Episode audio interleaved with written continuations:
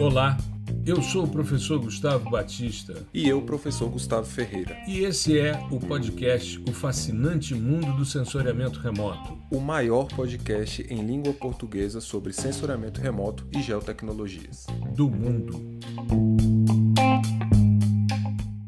Olá, nós estamos começando mais um episódio do podcast O Fascinante Mundo do Sensoriamento Remoto, episódio 199 ou seja, estamos hoje encerrando a quinta temporada. Semana que vem a gente tem um episódio 200. É, ainda estamos indecisos, ainda não sabemos como vai ser o episódio 200, mas, é, de qualquer forma, eu pretendo, nem que seja ao vivo, que ele seja diferente para marcar essa, essa nova temporada e esse marco de chegar a 200 semanas no ar, ininterruptas, né, gerando informação de qualidade. Além disso, hoje começa o nosso, nosso evento de monitoramento da degradação ambiental na Amazônia. Serão três dias, hoje, segunda-feira, dia 30, dia 31, na terça-feira, e dia 1 de novembro, na quarta-feira, sempre às 19h30. Se você ainda não se inscreveu, não tem problema, ainda dá tempo. É só você clicar em geosensor.com.br barra evento. As inscrições estão abertas, vão ficar abertas até a hora do início do evento. Você se inscreve e vai ter acesso lá aos vídeos. Se você perder alguma das aulas, não tem problema, você assiste ao longo da semana sem nenhum problema, tá certo? Antes de mais nada, tudo bem, meu amigo Gustavo? Como é que você está? Fala aí, professor, tudo certo? Estou é, ansioso já, né? Meio nervoso.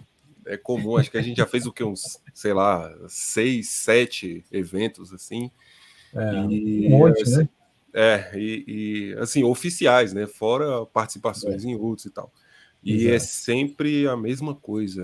Passa a semana anterior, né? Que a gente passa planejando com mais é, vigor, assim, né? Porque a gente passa planejando isso há meses, mas a, a semana que antecede é sempre um pouquinho mais complicada e uhum. a gente fica pensando, pensando, aí começa a dormir pouco, pelo menos comigo, né? Dormir pouco e tal, pensando como vai ser, a logística, mas eu tô, eu tô bem ansioso, não só para o evento, que eu tenho certeza que vai ser maravilhoso, né? Já temos aí uma quantidade bem interessante de inscritos, é, uhum. é, mas também para o nosso episódio de número 200, né, que é um marco assim é, é muito significativo para a gente e sempre tratando desses temas que são é, de extrema importância né, para o pessoal, não só para quem trabalha de fato com esses dados, mas para a sociedade inteira. Então, é, falar um pouquinho hoje também sobre essa questão de perspectivas futuras né, no monitoramento, uhum. né, o, o que está por vir aí e isso dá, dá um, um, uma esperança, né? Porque o cenário nunca está ao nosso favor, e pelo menos na parte de tecnologia para monitoramento, as coisas estão avançando e isso tende a dar uma ajuda né, e uma esperança um pouquinho maior para a gente. Mas é isso, é, é muita coisa acontecendo ao mesmo tempo. É, a gente também é, é, bom ressaltar né, a nossa participação no, no CBGEL, uhum. na semana passada.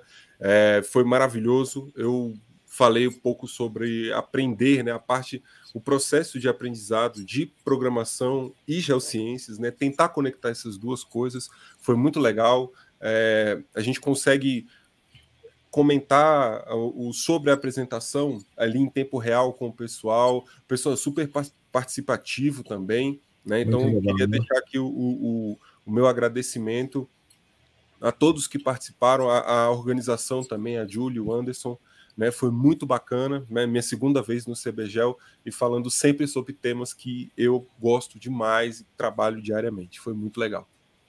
É, eu tive a oportunidade também né, de encerrar o CBGEL, é a minha quinta participação, esse foi o sexto CBGEL, é a minha quinta participação, só não participei do primeiro, mas estou em todas todas as edições, né, a exceção do primeiro, e nessa agora eu fiz a palestra de encerramento. E foi muito legal porque nós tivemos vários, várias temáticas que acabaram se complementando e eu falei sobre inteligência artificial e geotecnologias, desafios e oportunidades, mas dentro de uma, um aspecto mais filosófico do processo. Né? A gente tinha tido uma palestra sobre inteligência artificial para o agronegócio, aliás, para a agricultura de precisão, melhor dizendo. É, tivemos também a do João Ataíde, que eu gostei muito, assistir na véspera, ele falando sobre inteligência artificial e geotecnologias. O João, que é nosso aluno, PDI-SL, PDI-PAI. É, e, assim, foi muito legal poder fazer o um encerramento dentro de uma perspectiva mais filosófica, mais de discussão ética do processo, de utilizar a inteligência a seu favor, né, dentro de uma perspectiva de avanço. E dentro dessa linha, essa temática que a gente vai discutir hoje, sobre perspectivas futuras no monitoramento ambiental, também nos abre uma, uma questão muito interessante, que é o fato da gente não conseguir fazer previsões muito longas, porque, em termos tecnológicos, e se a gente pegar, por exemplo, tem a, a, a teoria das ondas de inovação do Stumpiter, que fala né, que de tempos em tempos, em torno de 45 anos, você tem ali uma nova onda de, de inovação. A primeira surge na Revolução Industrial, durou 60 anos e assim vai.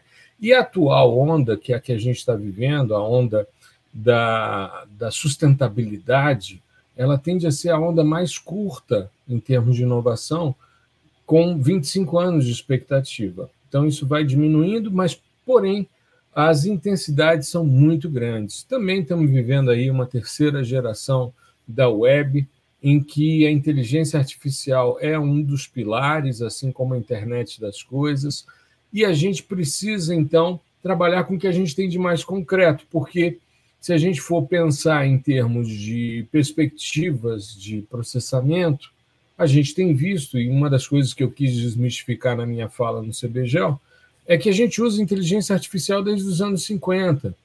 Então não é uma coisa tão recente assim, não é, tão, é por causa muito da, do impacto e da popularização da inteligência artificial generativa, com o Chat GPT, Mid Journey e tantos outros aplicativos que surgiram aí, né? Mas é interessante a gente pensar no que a gente tem de mais concreto dentro dessa perspectiva, e eu acho que datasets, dashboards principalmente. Então, nessa semana eu tive a oportunidade de fazer uma palestra para os 25 anos ali da Mundo Gel, né, na semana passada, falando sobre datasets e dashboards que cada vez mais ampliam, Gustavo, as nossas perspectivas de processamento. Né? Um volume muito grande de datasets principalmente datasets prontos para serem usados, ready to use, e é, uma quantidade muito grande de dashboards com informações extremamente precisas, bastante é, interessantes, como é o caso dos dashboards, por exemplo, do Map Biomas, né? Sim, sim. É, é, essa questão é muito importante, que é de popularização desse tipo de, de trabalho, de de dado, de informação, né? Como se fosse um uhum. serviço mesmo. Antigamente você não, não, tinha tantos painéis assim, nem nada tão disponível online, né? É, então a, a, a, coisa, esse tipo de informação é, que é muito útil acaba ficando reservada para um grupo muito específico de pessoas, né? Que trabalham com isso, então pessoal da nossa área e tal, uhum. é, ter acesso, né? Agora com essas com essa evolução tecnológica, e principalmente na questão de disseminação da informação, então hoje em dia você pode acessar isso de qualquer lugar, é, do celular, de um notebook, enfim, de uma televisão, outras coisas, né, que acessam a uhum. internet. Tudo você, de qualquer lugar você consegue. É, isso dá um, um, além de popularizar, coloca essa ferramenta num outro patamar, né, de divulgação para agentes e atores que são importantes dentro da, da, da, cadeia de conservação e monitoramento ambiental, mas que não necessariamente são experts no assunto. Então é o cara Isso. que vai tomar decisão, é, é, o político, é o gestor, enfim, uhum. é, que ele não é o cara que detém ali o conhecimento, mas é, aquele tipo de informação mastigada ali para ele é extremamente útil. Então, ele consegue entender de forma mais fácil fenômenos, principalmente dessa magnitude, que se estendem globalmente. Né? Então, é muito complicado você compreender um fenômeno dessa, dessa extensão. Ele consegue entender porque tudo ali está muito bem resumido. Existe um trabalho, inclusive, de é, como que esse dado vai ser disponibilizado em, em termos estéticos, né, para causar de fato um, uma impressão específica ou para um, um, entendimento mais simplificado. Né? Então, hoje em dia é tudo muito mais pensado assim eh, nesse tipo de, de serviço, né? de painéis, dashboards, enfim.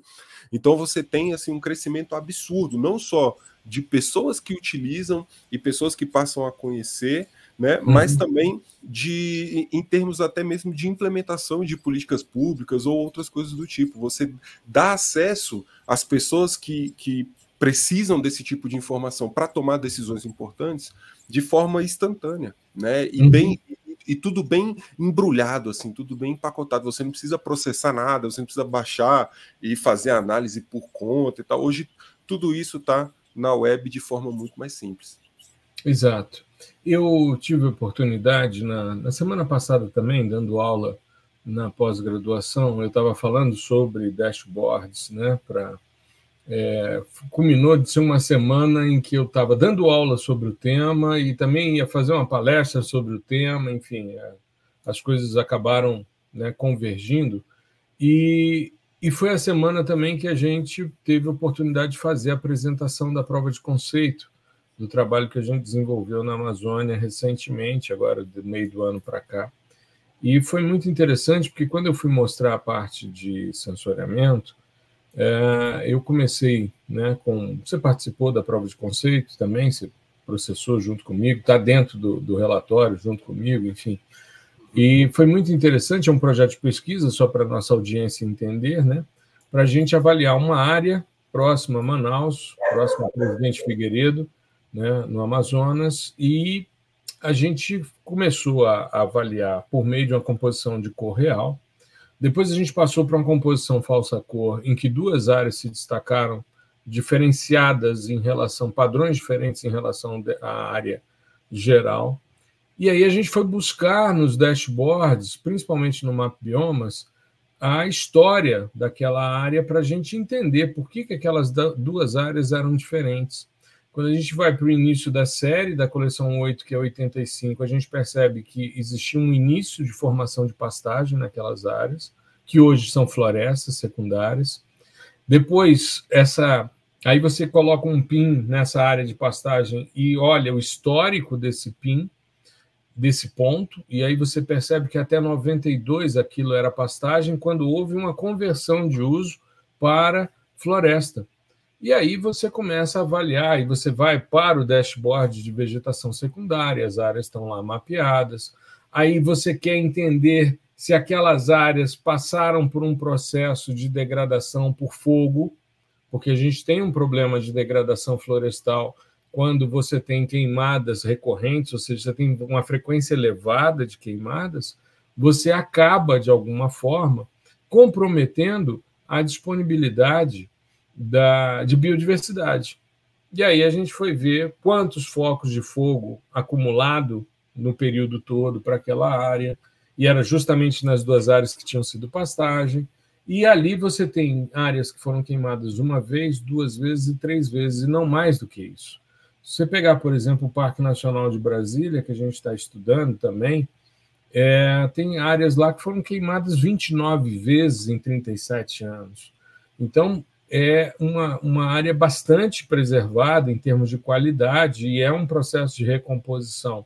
E por isso uma, uma dinâmica de, de CO2 flux, que a gente aplicou também o índice espectral para verificar isso, diferenciada. Então, a gente usa todas as ferramentas que a gente tem de forma mais disponível e os dashboards são extremamente importantes. Sim. Mas eu queria salientar um ponto que eu acho que é mais concreto para a gente, mais palpável, que são os novos sistemas sensores que estão aí sendo desenhados. Dois já estão aí na cara do gol para 2024. E eu queria falar um pouquinho sobre o NISA, sobre a missão Biomass E sobre o CIB6 também, para a gente ter um, um pouquinho de, de reflexão a respeito. É importante a gente. Claro, existem outros sistemas sensores também óticos que estão sendo pensados, tem muita discussão na área hiperespectral, mas os dados SAR, quando a gente pensa principalmente em bioma amazônico, a gente precisa de dados que têm uma penetrabilidade muito grande, não só pela questão da cobertura de nuvens, mas também pela densidade florestal, para que a gente possa ver né, a, a biomassa viva acima do solo, os troncos, né, atingir o solo ali, ou seja, é, sistemas diferentes do que a gente tem hoje, Sentinel-1, que é banda C, mas a gente ter maior resposta, né, Gustavo? Essa questão é, é muito, né, principalmente para o nosso domínio amazônico, ela é muito crucial, que é você conseguir é, medidas, né, métricas precisas de biomassa acima do solo, principalmente, né? uhum. porque é, a partir daí você consegue derivar uma porção de análises, desde do monitoramento da degradação até o monitoramento da preservação, que seja. Da né? conservação, né? Da conservação, isso. Uhum. E quando você pega o que tem disponível hoje, você consegue estimar é, com algum nível de precisão. Mas o ideal uhum. é utilizar é, como se fossem várias per perspectivas, né? várias formas de se olhar o mesmo fenômeno. Então, se você utiliza vários sistemas sensores em bandas distintas, né? só um exemplo, ou até mesmo resoluções espaciais distintas, você consegue caracterizar muito melhor esse fenômeno, que é assim, esse tipo de medida, esse tipo de estimativa é bem complexo de se fazer, tanto que você não, não vê muito é, muitos datasets atualizados de, de biomassa, né? É uma uhum. coisa que é feita assim, é, é, meio que pontualmente e tal. Tem um trabalho aqui e outro ali, porque é realmente complicado você fazer uma estimativa, principalmente no, no, numa área com extensão geográfica absurda, a nível continental, né? Uhum. E ter um nível de precisão. Mas é extremamente necessário justamente por conta disso. É, imagina você fazer, porque é, esse tipo de, de estimativa é feito né, geralmente por levantamento de campo. Você imagina ir a campo para fazer um, um, um, inventário da Amazônia inteira, né, uhum. em, termos de biomassa, é, é impossível. É, é literalmente é viável, Não, né? não dá para fazer. Então, assim, esse, esses é, lançamentos novos, principalmente de sistema SAR, eles vão ajudar demais esse tipo de estudo e a gente vai conseguir integrar é, esses dados, essas estimativas de, de, biomassa, com dados óticos, né, com índices espectrais, com é, é, métricas que já são calculadas aí pelo PRODES, enfim, por, pelos, pelos sistemas, por exemplo, do, do Map Biomas.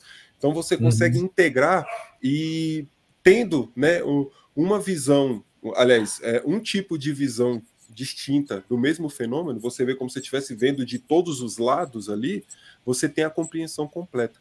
E isso é muito importante, é integrar, integrar os dados, integrar os sistemas sensores, integrar as plataformas. Né? Então, essa, essa visão né, mais global, ela é muito importante para a gente conseguir sair lá do outro lado com uma solução bacana, né, com um, enfim, que seja um painel né, demonstrativo, ou uhum. dados extremamente mais precisos, assim, que a gente tem uma confiança, né, principalmente ao longo do tempo.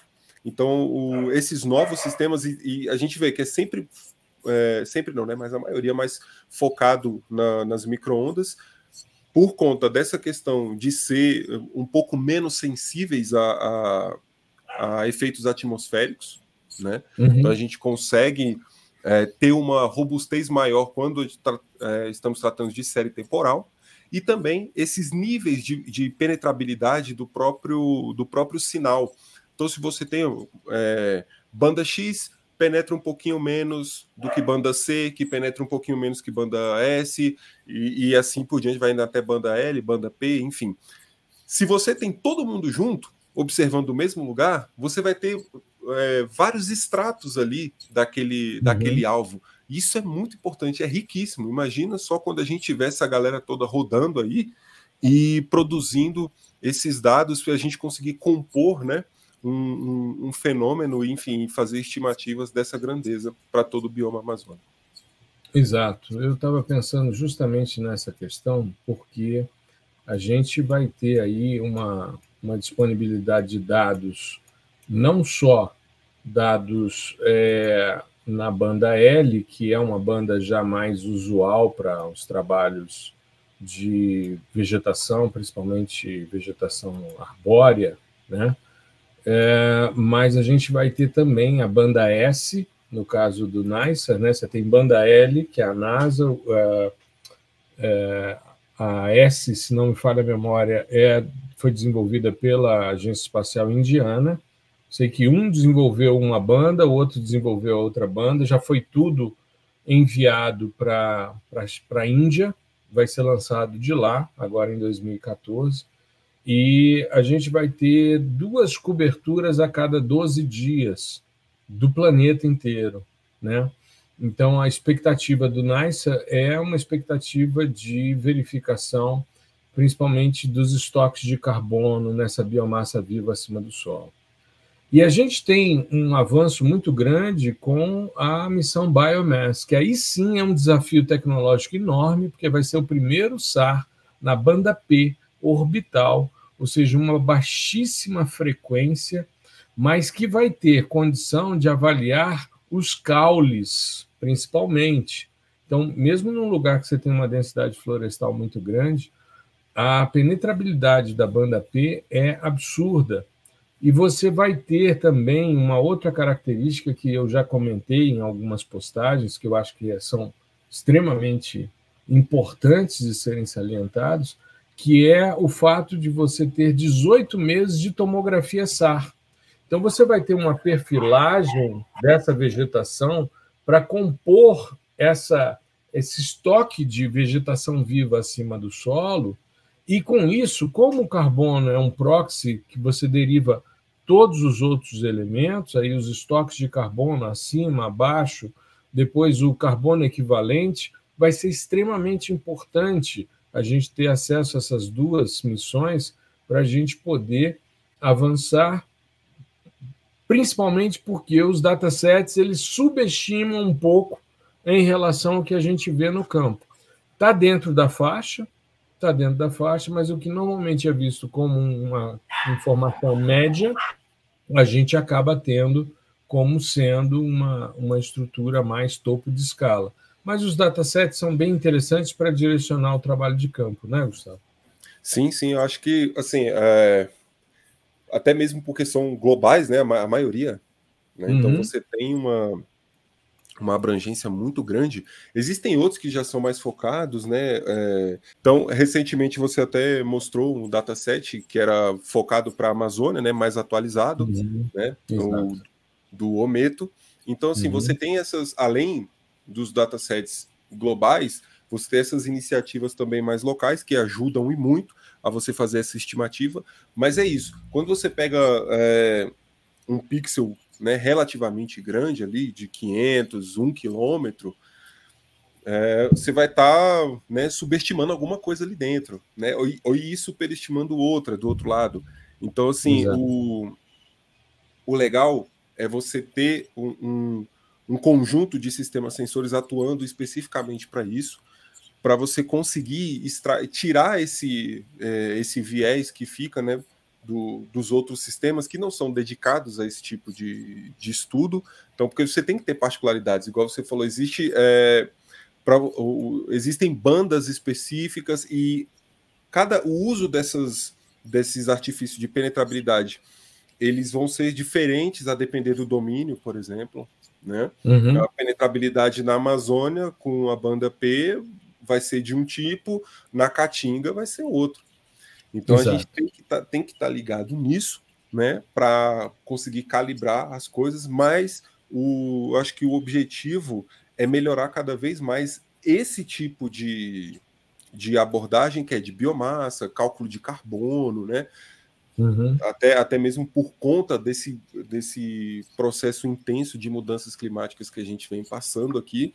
Então, eu acredito uhum. que esses três, né, é, NISA, Biomass e. Fugiu da cabeça o outro agora. O Cibers, o próprio Cibers. Isso, o Cibers 6. não serão os únicos. Eu acho que nesse meio tempo aí ainda, ainda vão ser lançados outros com essa finalidade, porque isso é muito importante para o, o, o, equilíbrio climático global. Né? Isso é, é, é uhum. muito interessante que a gente está tocando agora no assunto, é, num, num, tipo de dado que para a gente assim é meio comum né, e tal, mas ele é muito importante, ele tem uma sensibilidade muito grande né, e está diretamente ligado com o cotidiano de todo mundo. Então, se você é, é, o, o trabalho que a gente, né, não, não só nós dois, mas todos os usuários e técnicos, especialistas, enfim, que trabalham com esse tipo de, de, de dado espacial, né, agora é, é um ponto assim onde a gente mais vai precisar né, da, da expertise de, de todo mundo nesse sentido. É muito importante você ter né, esses dados, mais importante ainda é você saber analisar e explorar eles de maneira correta, né, para uhum. entender o que, que vai acontecer. Então, seriam é, aqui extrapolando para perspectivas futuras, não só na questão do monitoramento ambiental também, mas saber o que, que pode acontecer de fato, né, se continua, se a gente continua nesse caminho, se a gente faz um desvio para cima ou para baixo, enfim, e tudo isso depende de nós, dos usuários aqui de geotecnologias. Então, olha só a importância que o profissional tem dentro dessa cadeia, né? É, uhum. Então, é, é, é, muito, é muito legal a gente estar tá vendo essa evolução tecnológica e tal, mas precisamos também de estar tá sempre atacando a questão de, é, não de evolução, mas de construção do conhecimento acerca desses tópicos aqui. Né? É uhum. muito importante que todo mundo esteja, uh, todo, todos os, os, profissionais aqui da área estejam munidos de uh, conceitos sólidos né? E, e, bases e fundamentos, enfim, para a gente entender e contribuir né? de, de forma mais direta para um, um futuro mais, uh, vamos dizer assim, mais verde, né? Em, uhum. esse caos que está acontecendo aí. É, exato. É a gente seguir essa nova onda de inovação, que é a sustentabilidade. O Brasil é um, um país que se destaca, que tem uma vocação de sustentabilidade há muito tempo, a partir da sua matriz energética, enfim.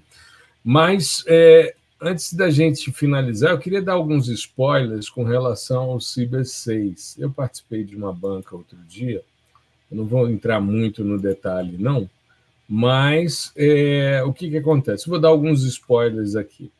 É, o Cibers deve ser lançado aí em 2028, 2030, né? Foi um acordo assinado agora em abril desse ano, quando o presidente Lula esteve na China, assinou 15 acordos de cooperação, um deles o Ciber 6, que vai ser um SAR.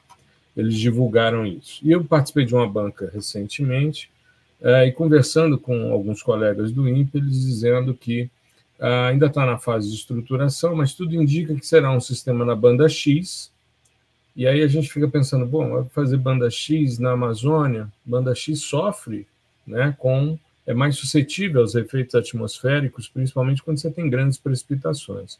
Mas a, a, a discussão feita é que justamente você tem imagens de mais alta resolução espacial há uma expectativa de que se tenha uma revisita de sete dias, dois modos de aquisição, um modo scansar, que teria ali uma, uma menor resolução, e o strip map, que seria o modo de resolução de mais alta resolução, vai ter, pelo que tudo indica, imagens aí com células de resolução ou pixels de 3 metros.